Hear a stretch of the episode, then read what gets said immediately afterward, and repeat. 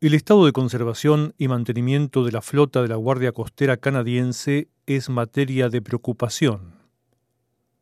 Al menos un tercio de los navíos ya sobrepasó su vida útil y el resto necesita reparaciones y arreglos que se dificultan ante la falta de fondos federales. La presencia de la Guardia Costera en las aguas canadienses es esencial para asegurar la navegabilidad y efectuar tareas de asistencia y rescate en caso de necesidad.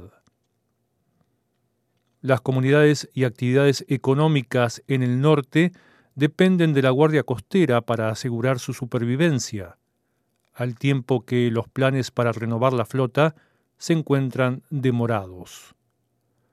Más detalles en el reportaje adjunto.